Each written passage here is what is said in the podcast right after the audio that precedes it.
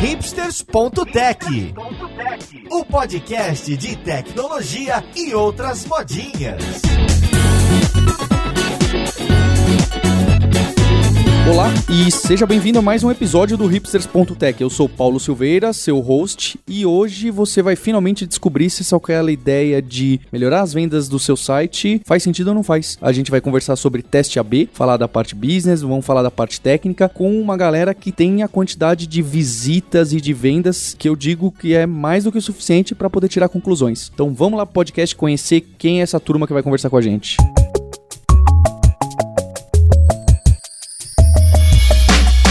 E para falar de teste AB, eu tô aqui com uma turma do Netshoes. Eu tô com o Guilherme Pedroso, que é dev front-end. Tudo bem, Guilherme? Tudo bem. E junto com ele o André Tagliati. Tudo bem, André? Tudo certo? Que também é dev front-end. Vocês são colegas ali no, na, na turma. Isso. Sim, nós somos do mesmo time. Bacana. E para completar a equipe da Netshoes, eu tô com a Fabiana Guedes, que é o X-Designer. Como você está, Fabiana? Olá, tudo bom? Para esse episódio comigo, o meu co-host Sérgio Lopes, que gosta de front-end, gosta de testes, gosta de negócios. Como você tá, Sérgio? Opa, tudo bom, Paulo? Pra gente começar a conversa, eu queria situar o ouvinte e até me situar. O que, que é o tal do teste AB, né? Esses nomes a gente dá como óbvio, mas tem muita gente que não conhece. O que quer dizer fazer um teste AB? Quem de vocês podia me dar um exemplo de algo que provavelmente o nosso ouvinte tá passando no dia a dia, tá sendo testado e mal sabe ele, que ele tá usando aquele site todo santo dia, mas ele não sabe o que tá acontecendo, aquele e-commerce, aquele sistema de vendas. Ele é um rato de laboratório, só falta ele descobrir isso. Que exemplos vocês têm que vocês acham interessantes do mercado ou mesmo de vocês? Bom, tem um exemplo que eu acho que é bom de se citar que é o Booking.com. Eles não sobem nada sem teste AB. Inclusive, até os próprios UX designers lá são os responsáveis por realizar os testes. Então, eles são front-ends também. Então, eles, por exemplo, criam uma hipótese, monta o componente, sobe como teste e se validar a hipótese, sobe para 100% do tráfego. É a brincadeira do botão verde ou botão vermelho, o que que vende mais, né? Como é que Ah, é você verde, com certeza.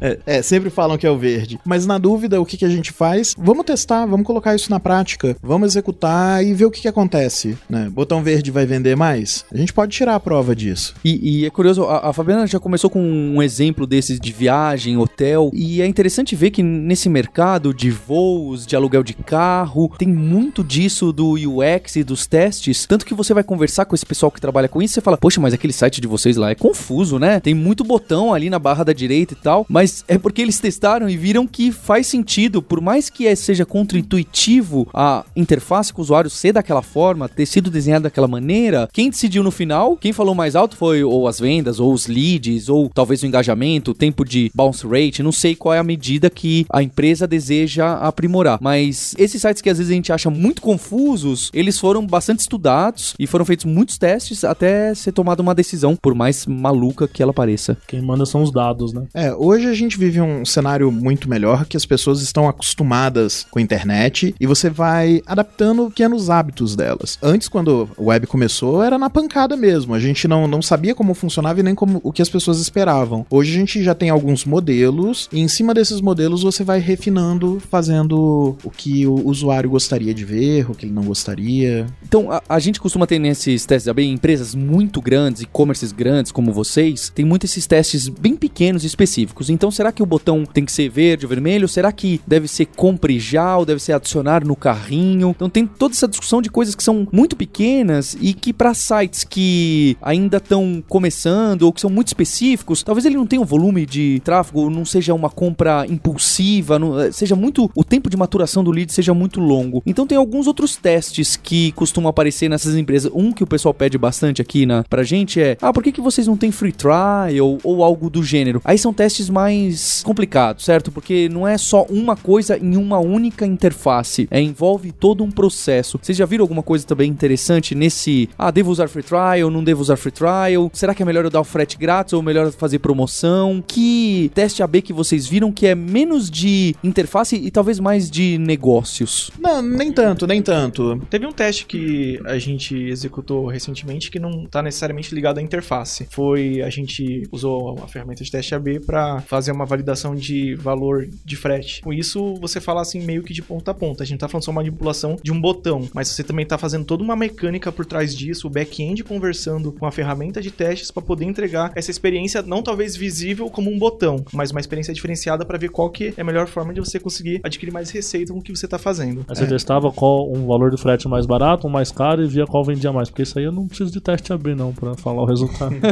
Olha, não sei não, viu? Ah, Mas. Não, frete mais caro vende mais? Qual foi o resultado aí? Não, na verdade era um teste em cima do valor do carrinho. Eu acho que a gente tem outros cenários um pouco mais a menos que não tem a ver com layout exatamente. A gente tem um parceiro que faz recomendação e o parceiro queria testar os algoritmos dele de recomendação para ver qual era o mais adequado pra gente. Então, ele tem lá a lógica que a gente desconhece, né? E ele queria, olha, eu vou apresentar para esse cliente determinados produtos, mas nesse caso aqui eu vou mostrar outros produtos. E então a gente usou o teste AB e a gente mudava o conteúdo que esse cliente entregava. O layout era o mesmo, mas ao invés de você ver uma sapatilha, você veria um tênis, uma recomendação às vezes até um pouco não usual. né? E em cima disso a gente conseguiu ver qual era o tipo de recomendação mais adequado para os nossos clientes hoje. Tudo pode ser testado. A gente já chegou a testar até templates inteiros. A gente chegou a testar componentes, chegamos a testar botão, testamos label de botão, interação também. Então, a gente pode sim listar alguns que a gente acha relevante. Por exemplo, a própria home da Netshoes foi testada. Por modelos muito diferentes uns dos outros. Exatamente. O modelo que já existia com a nossa teoria, que eram banners maiores, produtos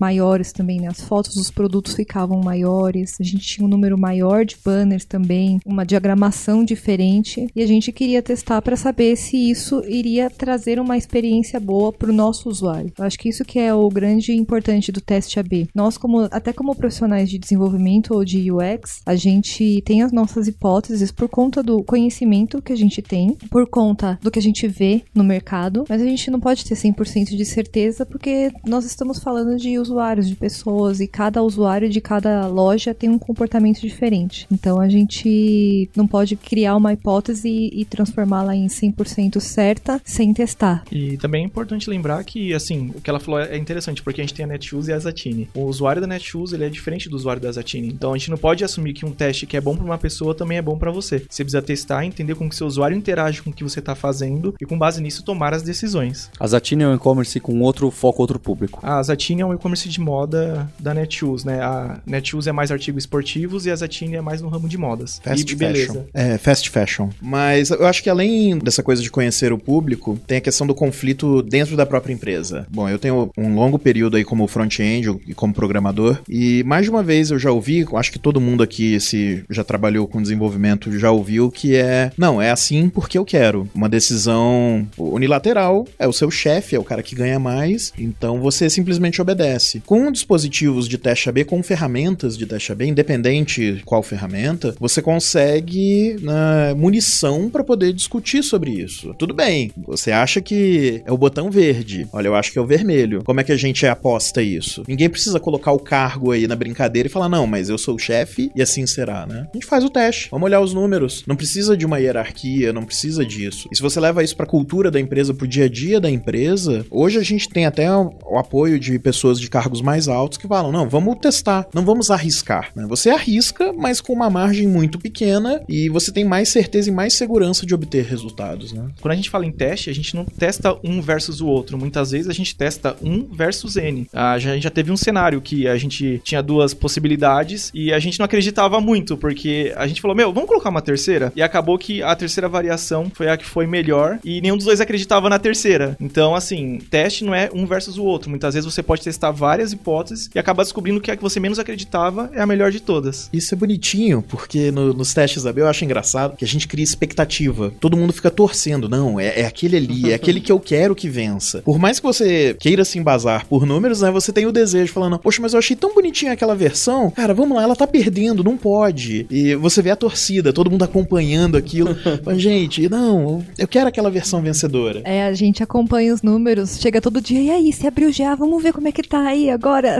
É, eu particularmente acompanho todo dia, eu sempre abro os, os dashes lá pra dar uma olhada e realmente, cara, eu torço pro que a gente quer que vença, né? Mas nem sempre é o que a gente espera. Porque a Fabiana usou a palavra muito e falou, não, porque nós temos a teoria que a gente quer. Na verdade, quem trabalha com UX e tal, tem teorias. Nós temos pitacos e a gente fala, eu acho que aqui mais pra esquerda ia ser melhor que o usuário ia perceber que temos também essa opção. Tem muita gente com pitaco e às vezes o pitaco até ganha da teoria, né? E pouco importa, certo? É, é, acho que é isso que é o interessante. É, tem muita coisa envolvida. Tem a empatia, porque você também é um usuário da internet, você também compra coisas pela internet e utiliza diversos serviços. Então você se coloca no lugar do usuário. Mas tem também as métricas, né? Tem os números, aquele botão tem tanto de conversão. A gente precisa aumentar ele. Tem também a demanda de outras áreas, como o Tag estava até querendo dizer na questão da hierarquia. A gente recebe demandas do comercial, a gente recebe demandas do marketing, porque às vezes, por exemplo, lança uma nova linha de produtos e a gente precisa adaptar a loja a ela. Então, a gente precisa estudar qual que é a melhor forma de adaptar isso para chegar no resultado que o restante da empresa espera como meta de vendas também. No nosso caso, a gente também, diferente de um site que é menor, por exemplo, que trabalha só, por exemplo, com geração de leads, a gente tem o nosso grande indicador são as vendas, é o aumento nas vendas. Por exemplo, 1% de conversão, meio por cento de conversão já é um muito dinheiro que a empresa ganha, sabe? De acordo, lógico, com o comportamento do usuário no decorrer daqueles meses que vão seguir depois que a gente implementar a variação ganhadora. Então, a gente tem um certo cuidado para tratar disso por conta do trabalho da conversão. A gente tem dois pilares. A gente se preocupa com a experiência do usuário, a gente quer sempre trazer a melhor experiência de navegação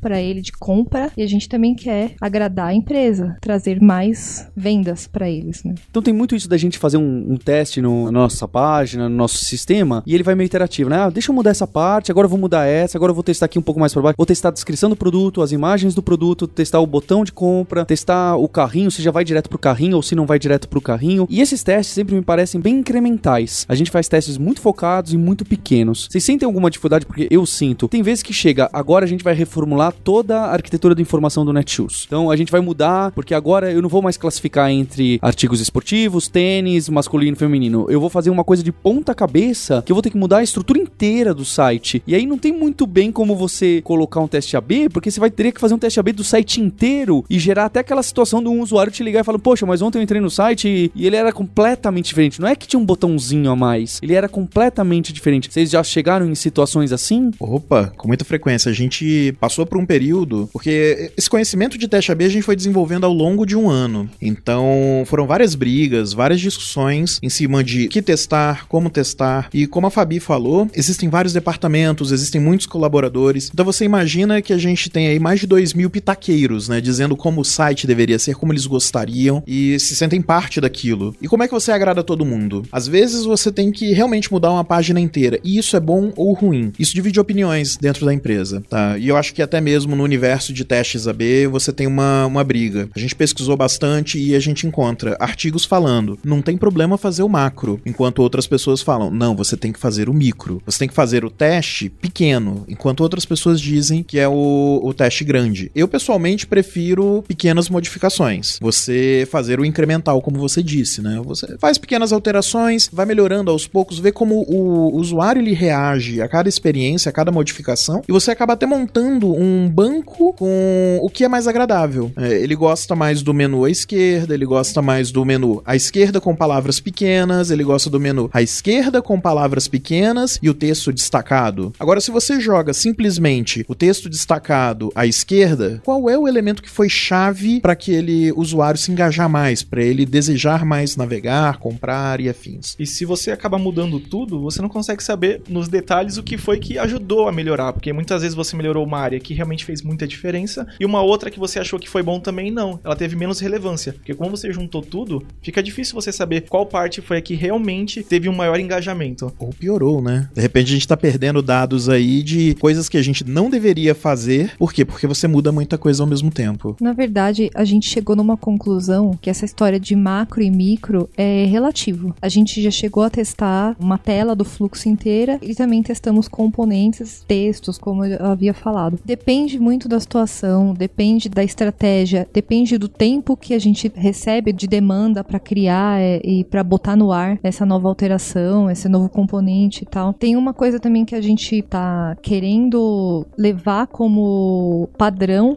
para os nossos testes é não testar layout que não interfere na conversão. Por exemplo, layout do header, só mudar, o, lá, arredondar o campo do formulário, por exemplo. Isso não é testado. Ou alguma mudança de cor mínima. Mas se a gente falar do fluxo de conversão, que são os botões de compra, é a página do produto e tal, a gente fala de teste de layout sim. Isso é para não gerar muito ruído de, da quantidade de opções que vocês têm de teste? Porque você não, não gostaria? Para mim faz sentido também. Faz muito sentido a gente não ficar testando. É, é, é, aqueles testes que parece estranho, né? As pessoas começam a mudar. Ah, o meu logo lá do footer tá vendendo mais, mas na verdade era, ele caiu numa daquelas, um daqueles casos que se ele deixasse maturar mais o teste ia ser 50-50. É, por que motivo que vocês decidiram não fazer esses testes? Na verdade foi por um motivo do momento que a empresa tá vivendo agora, falando em especificamente Netshoes, a gente tá num momento de limpar a casa, sabe? A gente, ao mesmo tempo que a gente tá criando novos componentes e testando hipóteses, a gente também tá dando uma limpada geral no site e em relação a mesmo guideline, a componentes, a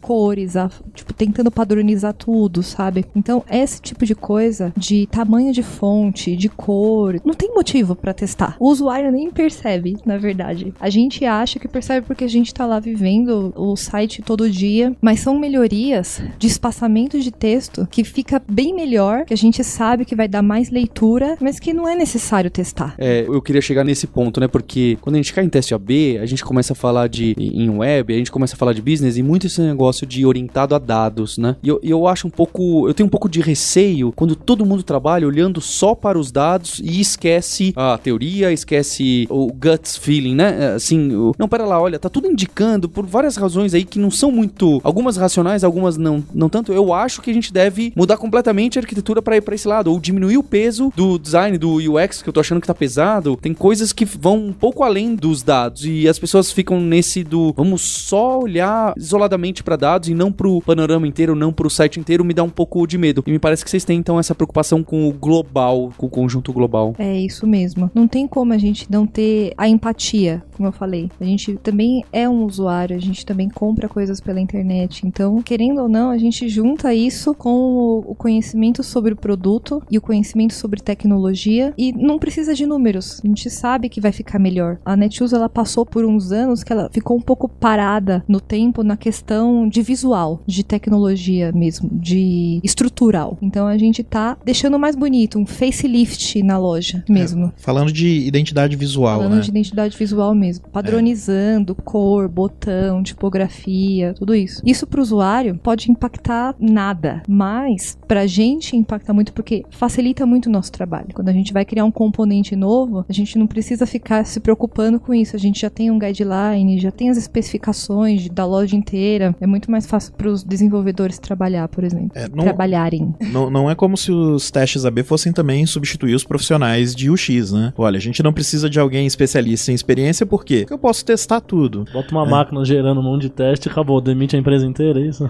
Olha, eu já levantei essa hipótese já. aí, de a gente começar a automatizar algumas coisas. Mas aí você pega questões específicas, né? Sobre formato de banner, essas coisas assim que você consegue fazer umas brincadeiras automáticas, mas não, a gente não quer tirar o emprego de ninguém, não. Tá tranquila, viu, Fabi? Tá de boa, a gente gosta de você. Eu sei front também, viu? Só pra avisar.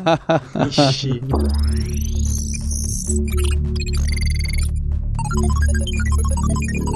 Então o teste AB é bacana, consigo aí tirar várias conclusões. Gostei, mas o que, que eu faço agora? Terminei o episódio aqui, como é que eu testo se o botão verde ou vermelho é melhor? Não, brincadeira. Como é que eu testo alguma coisa útil aí na minha página, no meu site, na prática aí, tecnicamente? Bom, você tem uma série de ferramentas hoje disponíveis para fazer testes AB, né? Você instala e configura. A gente pode falar do Google. O Google ele oferece uma opção para testes AB, que é bem simples de configurar. Você está querendo é dizer. Paga também. É paga. O único problema dessa ferramenta é é que você tem que ter duas páginas inteiras para poder fazer o teste, né? Você entrega uma página ou outra. Ele faz só um redirect, né? ele só faz um redirecionamento entre uma página ou outra. É, você tem o, o Optimize. Então você tem uma, uma série de ferramentas que vamos escolher qual eu quero para poder realizar os testes. Cada uma tem suas características de instalação, de configuração. Você tem que ter um feeling também do que você quer testar. Você já decidiu isso? Olha, no meu negócio, na minha empresa, eu quero fazer um teste. Além da ferramenta, você tem que correr atrás do know-how de qual o tamanho da amostra, porque você precisa de um tamanho de experimentos, né, de, de pessoas caindo nesse experimento, nesse teste, para que isso seja relevante. É, a gente fala que é para atingir relevância estatística. Então, tem uma fórmula. No site do Optimize, a gente usa bastante até a calculadora deles, eles têm uma Eu também uso. Eu uso essa mesma. A calculadora deles é muito boa, né? Tem várias opções. A diferença é que quando você usa tem uns zeros a menos que a Netshoes, né?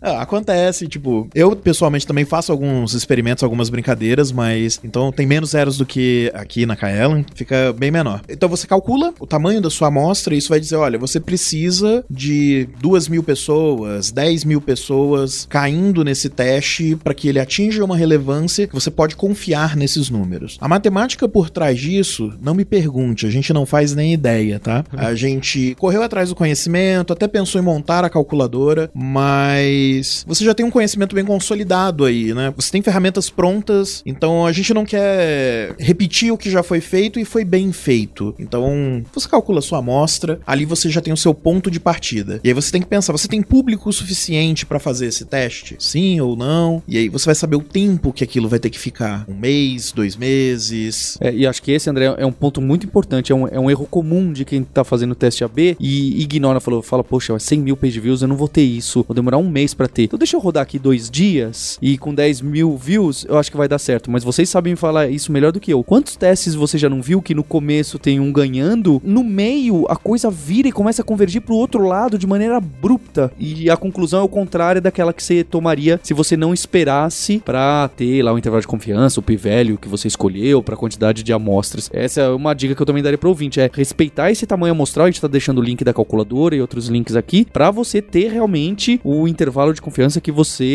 digitou lá e falou que você quer ter no mínimo. Posso dar aquele banho de água fria também? A maior parte dos nossos ouvintes não vão fazer um teste AB nunca na vida, porque teste AB é uma gente- coisa difícil. O volume de dados que você precisa ter para ter significância estatística, né? A gente mesmo aqui fazia alguns testes no começo na Kaelon e tal. Era muito, mas muito, muito, muito difícil a gente atingir a relevância estatística porque a gente não tem o volume que uma Netshoes tem, que um grande e-commerce, um, um grande portal tem. E aí ah, você tem as duas estratégias, não você mente pra si mesmo e termina o teste termina o teste antes e finge que atingiu alguma coisa, ou você não faz, não tem o que fazer, você não consegue inventar, né? Claro, né? A relevância estatística, o tamanho da amostra necessária tem muito a relação também com o tamanho do impacto que você quer causar. Então, o ponto Aquilo que a, todo... que a Fabiana falou no começo, né? Quanto você quer de conversão, que você É, quero e o mais ponto é assim, 0.1. se você chegar e falar, olha, a, a Fabiana fala que se ela conseguir aumentar 0.1% ali a conversão, ela fica milionária, porque na escala da Netshoes o negócio é, é- é nesse dinheiro. É, só que para você provar estatisticamente que 0.1 existe uma melhoria de 0.1, É mais difícil ainda do que o precisa de uma amostra 0,5. gigantesca. Então, das duas, uma, se você é um cara pequeno, você quer fazer um teste AB, você precisa fazer um teste AB de coisas que vão ser gritantes. É quase como fazer um teste AB de um carrinho que tem um botão finalizar e o que não tem finalizar. E aí você tá testando, na verdade, um negócio que em um caso vai ter 50% de conversão, no outro vai ter zero. E aí você consegue ver, quando a discrepância é grande, você consegue uma amostra menor. Agora, você quer testar o verde com vermelho e a variação vai ser 0.1, você só vai conseguir provar que o verde é melhor que o vermelho se você for do tamanho da Netshoes, da Amazon, do Google, do Facebook, sei lá o que. Réis mortais, o verde e o vermelho, você não prova nunca, né?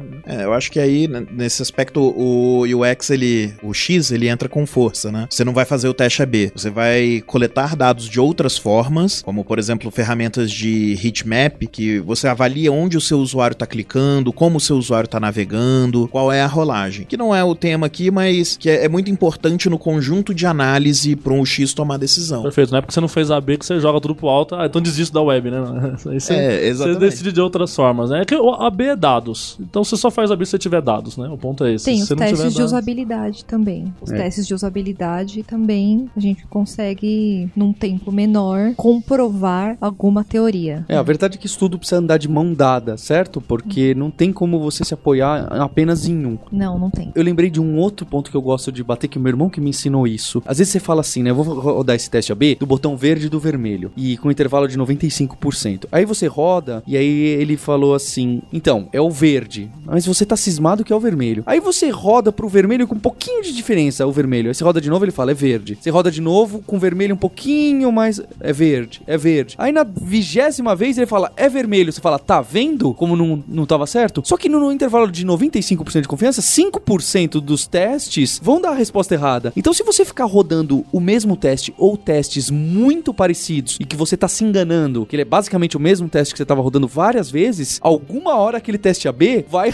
dar a resposta que você queria. Então a gente tem que tomar cuidado com aquela profecia autorrealizável. Né? E- Tem, tem um quadrinho famoso do XKCD, não tem? Vou deixar o link tem, aí. Na... tem. É exatamente esse caso. Ele testa várias vezes a mesma coisa e na enésima dá, porque exatamente caiu no- nos outros por cento que não era confiável do intervalo. É a esperada margem de erro, né? E- É, e compreender a ideia do intervalo de confiança é um ponto importante pro AB, né? Porque tem um resultado no AB, a gente não tá falando, olha, esse cara com certeza é melhor que o outro. A gente tá dizendo, olha, com X% de confiança, é, ele é dentro- melhor do que o outro. Sim. E eu já vi muita gente também. Aliás, esse é um outro ponto. Quando pega aí o pessoal pequenininho, o cara fala: Ah, pô, pra eu conseguir fazer teste, eu não tenho uma amostra muito grande. O que, que o cara faz? Diminui o intervalo de confiança. Várias dessas ferramentinhas aí que eu não Já vou é citar 90. os nomes, o cara usa. Eu já vi 80, cara. Ah, eu 80 acho não ridículo. Fazer teste de AB com 80 de confiança e nada, pra mim, é quase a mesma coisa. É, os números eles são passíveis de interpretação e no caso de teste AB você tem que olhar com carinho, com amor. Não adianta nada você ajustar uh, os números pra realidade do que você quer, cara, porque os números vão se dobrar do jeito que você quer. Exatamente. Você vai testar 50 vezes, vai cair o resultado que você quer, aí você vai mostrar pra todo mundo: olha, é o vermelho, é o vermelho. E no final das contas, o que que tá convertendo na sua empresa, né? É, a verdade é que o teste AB acaba testando o nosso ego também. né? É, boa. Fantástico, Muito-. É, o que eu falei da torcida, que fica todo mundo esperando. É. Não, é o botão vermelho que vai vencer, é o botão vermelho. Tipo, é, então não é o vermelho, né? É, rola uma decepção, a gente vê, eu vejo a decepção no rosto das pessoas quando a gente descobre que, então, nenhuma das coisas que a gente testou é melhor. O É. melhor é o que a gente tem hoje. Eu- Porque a gente quer criar, né? Então a gente quer fazer modificações na loja, a gente quer fazer. Trabalhar, é o nosso trabalho, é modificar as coisas, é oferecer experiência melhor. E aí o ego entra na brincadeira. Ou pior, quando ele fala que é inconclusivo e que tanto faz um ou outro. Esse eu acho incrível. Que você gastou um mês fazendo, né? Tanto faz. Ah, não, aí a gente muda mesmo assim, agora É. tem que mudar. É. É, só questão de honra, né? Claro. Eu acho que quando eu entrei na Netshoes, a gente usava uma ferramenta paga e, pelo que eu me lembro, a maioria dos testes eram inconclusivos. E aí, quando a gente implementou o Lind, todos foram conclusivos, né? Teve algum que não foi? Hum, Não que eu me recorde. Aquela outra ferramenta eu ainda tenho dúvidas sobre o, o uso que a gente fazia. A gente pode aplicar errado também. É uma ferramenta muito complexa, ela tinha muitos recursos e a gente não tinha uma pessoa que era designada pra fazer testes. Então eu jogava pro alto, tipo, e no começo era uma empresa terceirizada que escrevia os, os roteiros de teste pra gente. né? Então a gente só olhava os números, os resultados. Mas a gente não sabia como é que tava funcionando. Como é que era a mecânica por trás disso, quais são os parâmetros que estão sendo estabelecidos. E tem, tem um monte de botãozinho na ferramenta. O que, que a gente faz? O que, que faz cada botão ali naquela ferramenta pra gente poder configurar? Qual é a margem de erro? Então, a gente tinha números inconclusivos, mas vai saber por quê. Sabe um teste que eu adoro fazer? Teste AA. Isso é genial. Fazemos. Você coloca, você Fazemos. coloca os dois lá com a mesma variação e aí você descobre que um converte 50% mais que o outro. É sinal de que o seu teste não serve pra nada. Não chegou em conclusão nenhuma, né? Uma vez a gente fez um teste A com 10 variações e a oitava ganhou. tipo, ganhou muito das outras, É, né? então. Pior é isso, né? É, é sinal de que não teve, ó, talvez, a amostra suficiente pra chegar na, na conclusão, né? Ou caímos na margem de erro ali no, Exato. É, na- exato. naquele grupo que, cara. É um dos dois. Tem que ser um dos dois. Ou Com caiu na 90% de confiança, você fez 10 versões, uma é a que deu errado. É. né?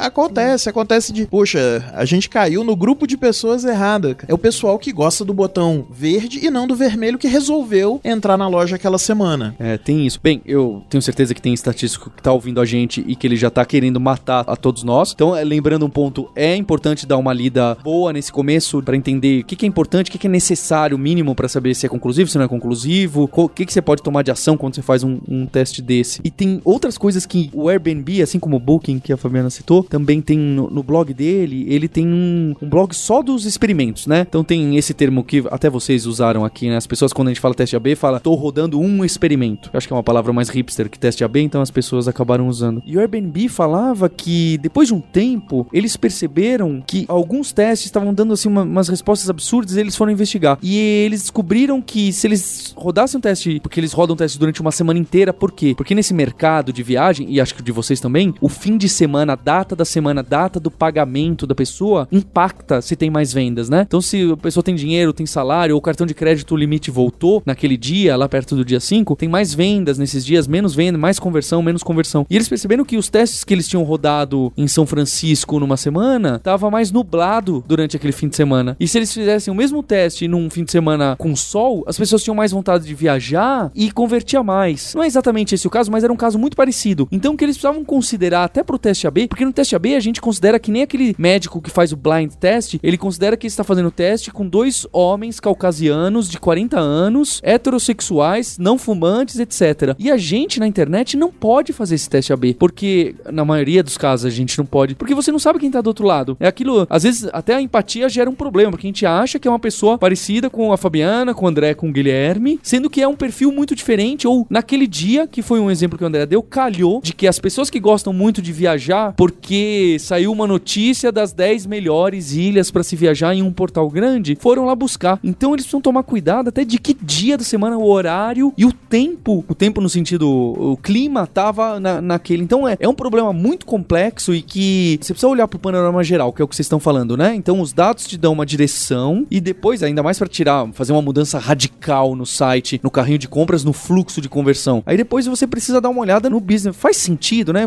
Tem- algum racional, por mais que o número esteja mostrando, né? A gente precisa dar esse big picture, assim, ter esse olho maior para não cair, como esse caso do Airbnb que eu tô deixando o link para você ouvinte. Você tocou num ponto importante. Falando de e-commerce, nós temos as campanhas sazonais. Nós temos Dias dos Pais, nós temos Natal, Dia dos Namorados. Black Friday. Exatamente. Como é que a gente vai testar um componente dentro de um período de uma campanha sazonal? Não tem como a gente mensurar se aquilo foi por conta do que a gente testou ou se foi por conta do aumento das vendas. A gente tem esse cuidado também de realizar testes fora das campanhas, né? Fora dos grandes períodos de vendas, porque é muito por algum motivo pode não vender tão bem quanto esperava, por algum motivo, sei lá, político, nosso momento que a gente tá vivendo. Como é que a gente vai mensurar se o nosso experimento foi conclusivo, né? É, você, como já foi citado, a gente tem que olhar muito pro dia do mês, né? A gente quer testar alguma coisa referente a boleto bancário. Ok, mas como as pessoas se comportam com pagamento de boleto bancário? Não é todo mundo que sai comprando e pagando de boleto bancário o mês inteiro. Então, será que a nossa amostra ideal, ela tá numa ponta, tá na outra? E aí você tem que olhar cada um desses cenários para levar em conta se o seu teste é válido. Boa parte dos nossos testes, eles não precisam cair nesse critério. A gente só evita mesmo os momentos de alto volume de compras porque é um comportamento anormal. Irracional.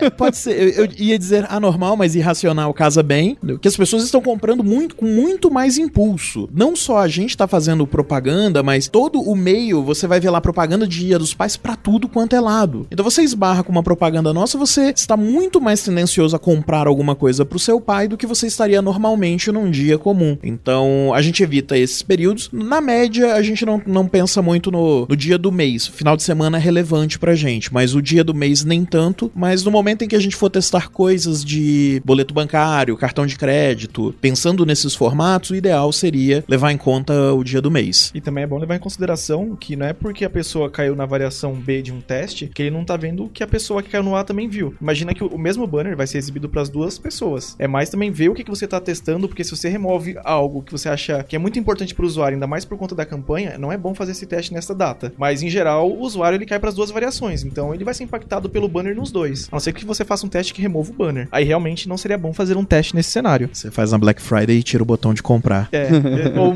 muda a cor, né? Põe vermelho, cria uma senso de urgência. Em uma das empresas que eu trabalhei, a gente fazia teste AB e aconteceu de tirarem o botão de comprar. Por acidente, alguém subiu um script errado, as vendas despencaram e começa a correria de um lado pro outro, falando: Meu Deus, o que aconteceu? O que, que aconteceu? O que, que aconteceu? 15 minutos depois, alguém resolveu abrir a loja pra olhar, né? Porque programador é uma tristeza. Você diz, tem problema, ele vai olhar o código, ele É. não vai olhar a loja, ele não vai olhar qual é o Olhar problema. o log ali, né? Do... E tinha lá um teste e tinha um console log. Um console log não, era um alert, né? Com um oi. Então você entrava na página de produto, subia um oi, você fechava e cadê o botão de comprar? foi, foi uma experiência interessante.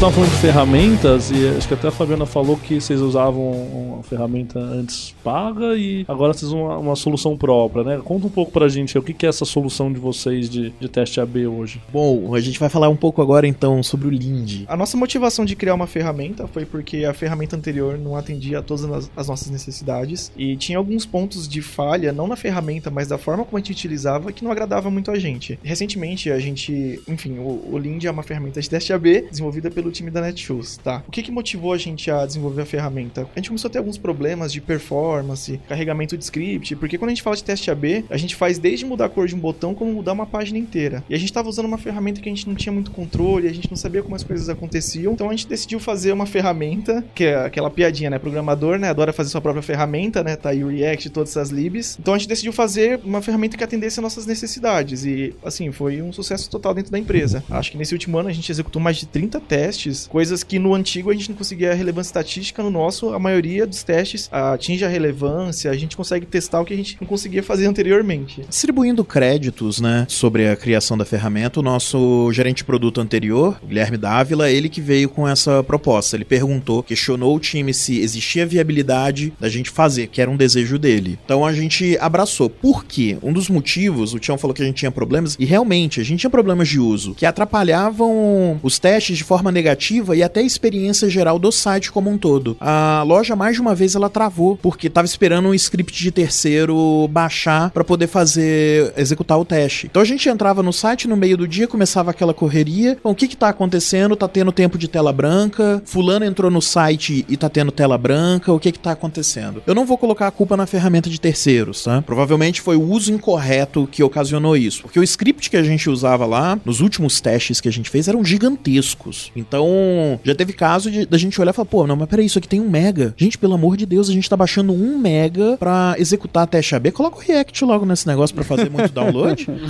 mas piadas à parte, a gente passou por várias vezes por esse tipo de problema. Então, o Guilherme Dávila ele veio com essa proposta perguntando, galera, o que, que vocês acham? Aí a parte de codificação, né? Eu e o Guilherme, o, o Tião, que tá aqui com a gente, a gente chama ele de Tião. É um pouco tarde pra falar de apelidos, mas tudo bem. A gente pegou e parou pra fazer. Então, todo mundo comprou a ideia, a gente falou, topamos. A gente parou uma semana pra codar. E ficamos a semana inteira codando e conseguimos chegar no modelo inicial, que foi, foi refinado nesse último ano. E a gente abriu, né, pra comunidade. Então tem lá no repositório do, do GitHub, se alguém interessar. Vai ter link nos comentários, eh, lá embaixo. Estão lá já.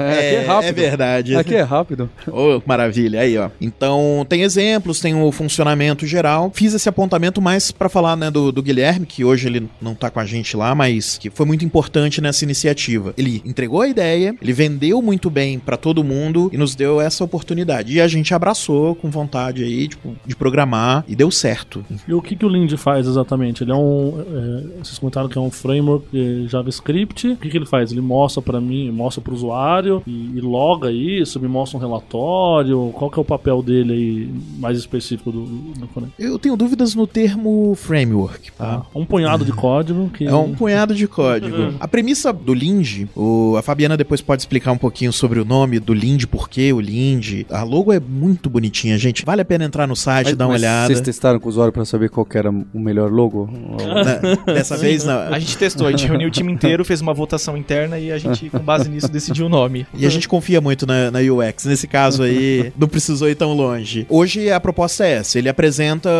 duas ou mais variações. A gente então tem uma nomenclatura, né? A gente tem o teste ou experimento, e esse teste ele tem variações. Então a gente pode ter. A gente fala AB, mas ele né, funciona como um AN ou um AA, como já foi falado anteriormente. Você quer testar 10 coisas diferentes pro mesmo setor, para fazer sentido, né? 10 cores diferentes de botão, já que a gente tá falando bastante de cor de botão hoje, você pode. Então a ferramenta, o que, que ela vai fazer? Quando você entrar no site, ele vai pegar e verificar. Esse cara ele já faz parte de um experimento? Ele já está em algum teste? Não, não faz. Então eu vou escolher para ele um teste. Ele escolhe no, no de testes. A partir disso ele vai escolher uma das variações. Então você caiu no teste das cores de botão. E então eu vou escolher para você uma cor de botão e vou entregar essa cor de botão. Isso tudo a gente faz manipulando o HTML do site. Isso é um- uma das formas de se trabalhar. E ele é um script pequenininho. Qual o tamanho dele hoje, Tião? Só, sem teste nenhum, qual é o tamanho dele hoje? 1.47 KB. Então é um script bem pequenininho que você coloca no no topo do seu site. A gente utilizou uma ferramenta que é o Grunt para poder facilitar na hora de você gerar o, o script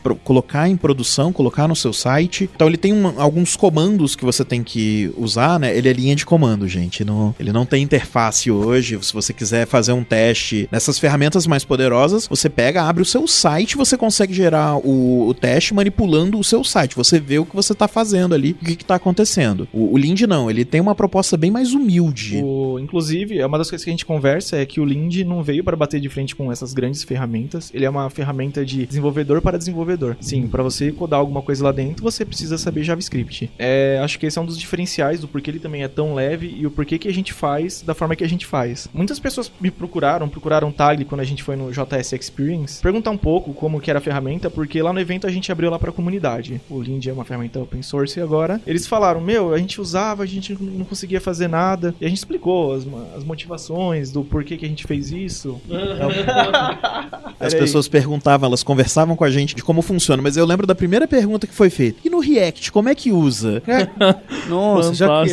Essa foi incrível. a gente. Um- É piada, né?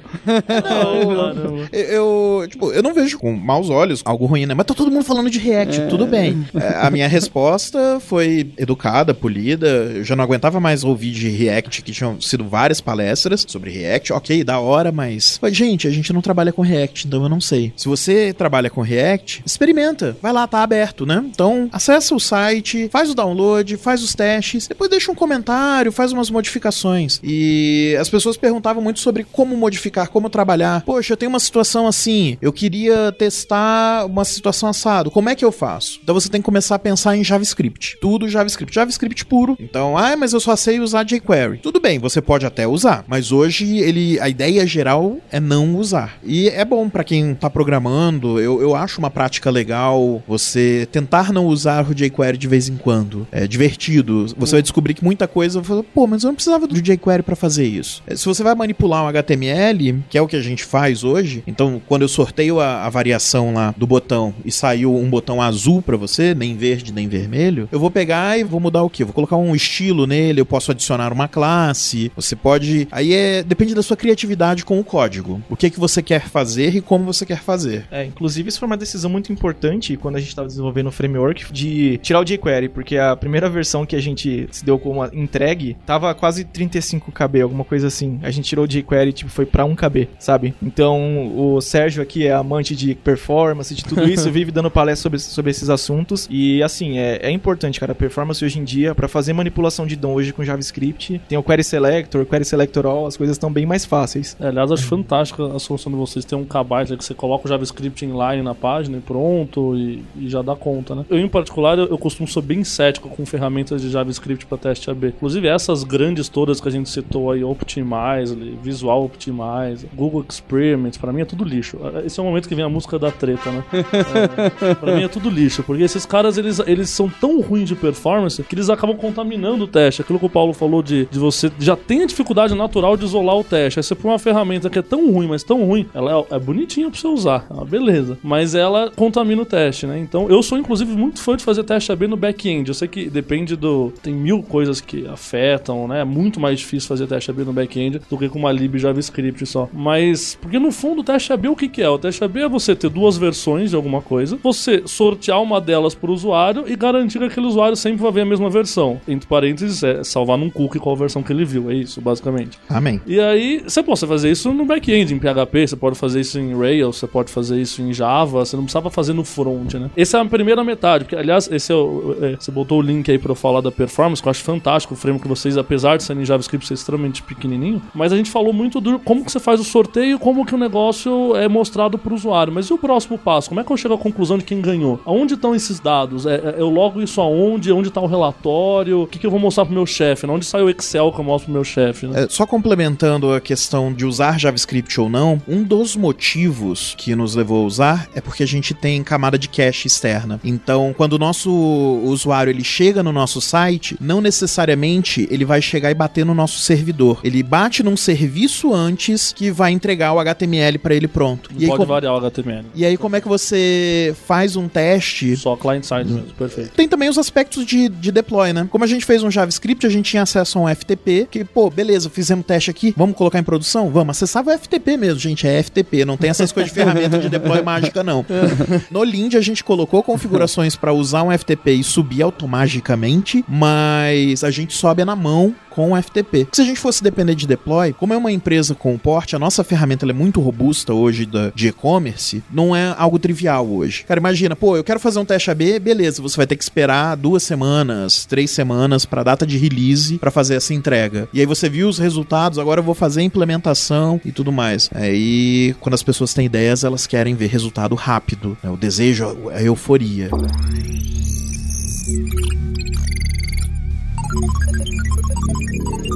Voltando ao gancho que você puxou de como a gente faz a análise dos dados, a gente tem até conversado sobre isso lá dentro. Essas ferramentas gigantes têm suas próprias ferramentas de análise e tudo. A gente usava a ferramenta anterior com os testes, mais a ferramenta, a gente tinha de 180 a 200 KB sendo carregados o primeiro script na página. Quando a gente colocou só os códigos que faziam modificação, mais o Lind, foi pra tipo 35 KB. Ou seja, o que, que aqueles outros 150 KB faziam? Só Deus e Optimize sabiam. Porque, cara, era tanto código ali que você acabava impactando. E Você é... falou o nome, não Meu Deus!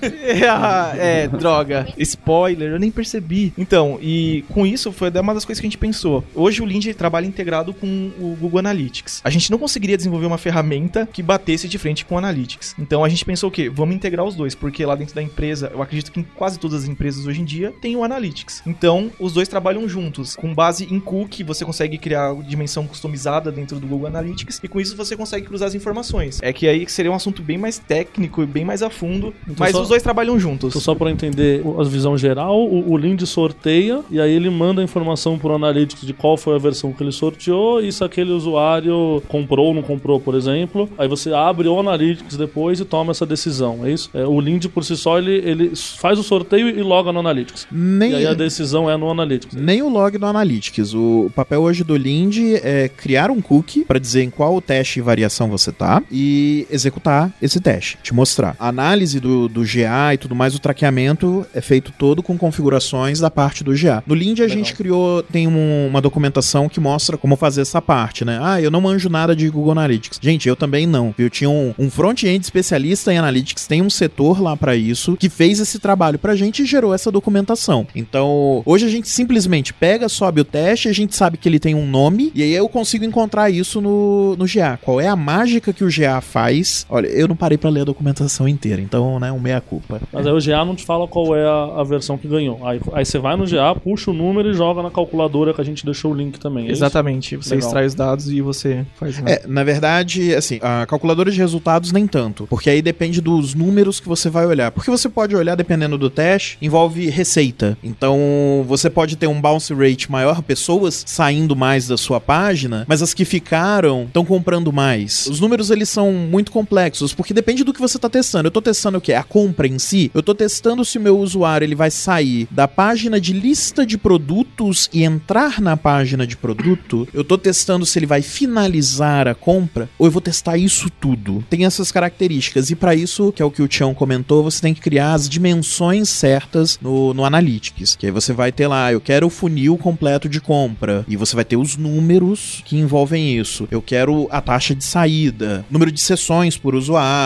tem uma série de fatores que você consegue analisar. Aí as calculadorazinhas, o quem faz o julgamento é o X com a gerência. Fabi aí pode falar um pouco disso, quando pega os números, qual é a discussão, é muito feia. Não, não é não. Não tem como, né? Contra dados não há argumentos, né? Boa. Ah, tem um ponto importante também que eu acho legal mencionar, é que nós não executamos só um teste por vez. Às vezes tem quatro testes rodando ao mesmo tempo na loja. Nenhum usuário é impactado por mais de um teste. Ótimo. Isolar mesmo. Exatamente, porque senão a gente não sabe o resultado certo, né? Não, não tem como a gente, dado correto, se o usuário for impactado por dois testes, a gente não sabe o, o que que aquilo foi de melhor ou de pior, né? Esse é aquele momento que vocês dão uma esnobada, né? Eu mal consigo rodar um teste, vocês rodam quatro ao mesmo tempo, isolando, Isolado. e ainda tem significância estatística nos quatro. Fantástico, É. né? E É, a significância estatística do- é o O ponto volume aí. dos dados dos usuários. Mas rodar os quatro testes com o Lindy é, é super facílimo. Pra gente fechar e, e dar uma ideia boa pro ouvinte, vocês têm muitos acessos. É claro que cada teste varia, até porque quanto que é, vocês fazem de exposição para aquele teste, a porcentagem de usuários que estarão expostos. Mas um teste demora um dia, dez dias, um mês, dois meses. Quanto tempo acaba rodando um, um teste que vem na cabeça de vocês? É sempre no mínimo duas semanas, porque lembra que você falou mais cedo lá do caso do dia nublado? Pode ter um sábado de chuva, a galera não sair de casa e comprar. Pode chegar numa segunda-feira, a galera chegou segunda-feira, todo mundo abre e-mail sai comprando igual louco, né? Então isso depende muito, vai da variação, mas é no mínimo duas semanas pra gente ter certeza que foi dois sábados ou dois domingos, ter aquele mesmo comportamento, né? Mesmo fluxo. E qu- quanto ao tempo máximo, vai depender do que você tá medindo. Se você tá medindo uma coisa na tela de confirmação, cara, o número de pessoas que chegam na tela de confirmação é muito menor das pessoas que chegam na home. E aí vai ficar o teste rodando lá bastante tempo pra Ele atingir a demorar- amostra. Dependendo do que você modificou, ele vai demorar mais tempo pra atingir a relevância estatística, que é uma coisa muito importante. É, eu acho que esse é um recado que a gente pode deixar pro final pro ouvinte, que a gente já falou. Olha só o tamanho que a Netshoes tem, o volume de acesso, e mesmo assim, o menorzinho fica em duas semanas, até por causa da questão não estatística exatamente do númerozinho da calculadora, mas sim por causa do perfil, da homogeneidade do, do perfil do usuário O comportamental. comportamental. Então, quem tá esperando rodar um teste no, num blog durante dois dias e tirar uma conclusão em quarta e quinta-feira, a, a- notícia não é muito boa. Eu lembro a gente fazendo uns testes na Kaela uns anos atrás que a gente usava a calculadorinha lá. Isso ia demorar um ano e meio pra ter isso. Aí acabou. E se vocês precisam de duas semanas, gente, eu não quero nem ver o resto. Mas a- a- essa percepção é, é muito importante. De vez em quando aparece alguém que fala, ah, eu queria um teste. A gente faz as contas, principalmente esse tipo de teste que o Tião comentou de, olha, esse é um teste de da página de sucesso de compra. Ok, o número de pessoas que entra não é o mesmo número de pessoas que compra. Então você tem que aumentar o tempo. E aí a gente pega e fala, não, então esse teste tem que ficar um mês, um mês e meio é, no ar. Fala, Porra, mas por quê? É, só quero testar a borda redonda, né? O, falando em teste, acho que assim, um- uma, um feeling legal, que inclusive é bacana compartilhar, depois a gente vai estar aqui embaixo também, né? Já ele, está, Ele foi já mais está. rápido, já está. Já está. Exatamente. É, que tipo de coisa a gente testa? Cara, a gente testa. Cara, a gente testa de tudo. A Fabi falou da home. Cara, a gente testou uma home inteira. Isso falando só com redirect de página, né? A gente já testou um carrinho inteiro mobile. A gente já testou uma mudança inteira de layout de uma PDP. A gente já testou um simples botão de comprar. Então a gente consegue fazer muito tipo de teste. E cada teste tem sua ca- característica. É claro que um teste que tá na sua home vai ter uma conclusão mais rápida, porque tem muito mais gente caindo na home do que no seu carrinho. E assim consecutivamente. Uma pessoa que chega na última tela demora um pouco mais. Mas, cara, hoje você pode testar assim quase tudo, ainda mais com a ferramenta. O feeling é, cara, a gente consegue fazer muita coisa. Eu só tenho um, um questionamento que a gente falou, Lind, Lind, Lind, Lind. Fabi, o que que é Lind? O que é lindo, Fabi? Conta essa história linda. Ah, essa história é muito legal. Primeiro, pra começar, quando surgiu a ferramenta, a gente começou a pensar no nome, né? Pensamos em nome de Pokémon. Eu lembra? queria o Forrest Gump, É. sabe? Pokémon é minha culpa. Nossa, Forrest, era- run! Começou uma discussão tremenda lá. E aí, o meu parceiro de UX, que é o Bruno Polidoro, todo nerdzão, assim, deu a ideia, falou assim, por que, que vocês não botam como James Lind, né? Como Lind, no caso, em homenagem ao James Lind. Tá, mas quem é James Lind, né? James Lind foi o criador do conceito de teste AB há 300 anos atrás. Olha só. Ele era, eu não sei se ele era um médico ou um cientista. Ele era um médico? Era o médico. Inclusive tem até um resuminho da história Tá lá aqui no- embaixo, no tá aqui embaixo no Tá site. aí, Tá aqui. exatamente. Mas ele desenvolveu uma teoria para curar uma Escorbuto. doença que chama escorbuto, que eu não tenho nem ideia do que é, mas eu acredito que Falta de vitamina que C. matava, é, Exatamente. Exatamente. matava as, as pessoas naquela época, né? Principalmente os marinheiros. Então ele dividiu os marinheiros em vários grupos e para cada grupo ele dava um tipo de substância. O grupo que tomou um limão e duas laranjas foi o que teve uma enorme melhora nos sintomas e se curou do escorbuto. Por isso que ele, ele é o pioneiro do teste. Na verdade, ele não fez um teste AB, ele fez um teste A, B, C, D, F, G. É, inclusive também. azar de quem tomou água do mar, né? Porque eu prefiro ter tomado a laranja e limão, né? Por Não, isso, Tem cada coisa que ele usou que dá medo. E o loginho do Por inclusive... isso, que o, é, por isso que o logo do Lindy é meia laranja e meio limão. Ah, legal, gente, bacana.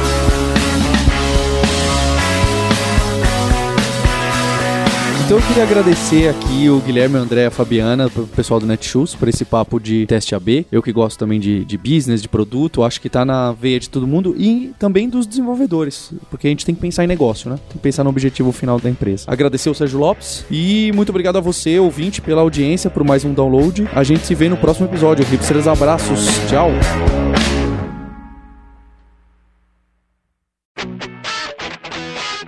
Você ouviu o hipsters.tech, produção e oferecimento alura.com.br, cursos online de tecnologia e Kaelon, ensino e inovação. Edição Radiofobia, podcast e multimídia.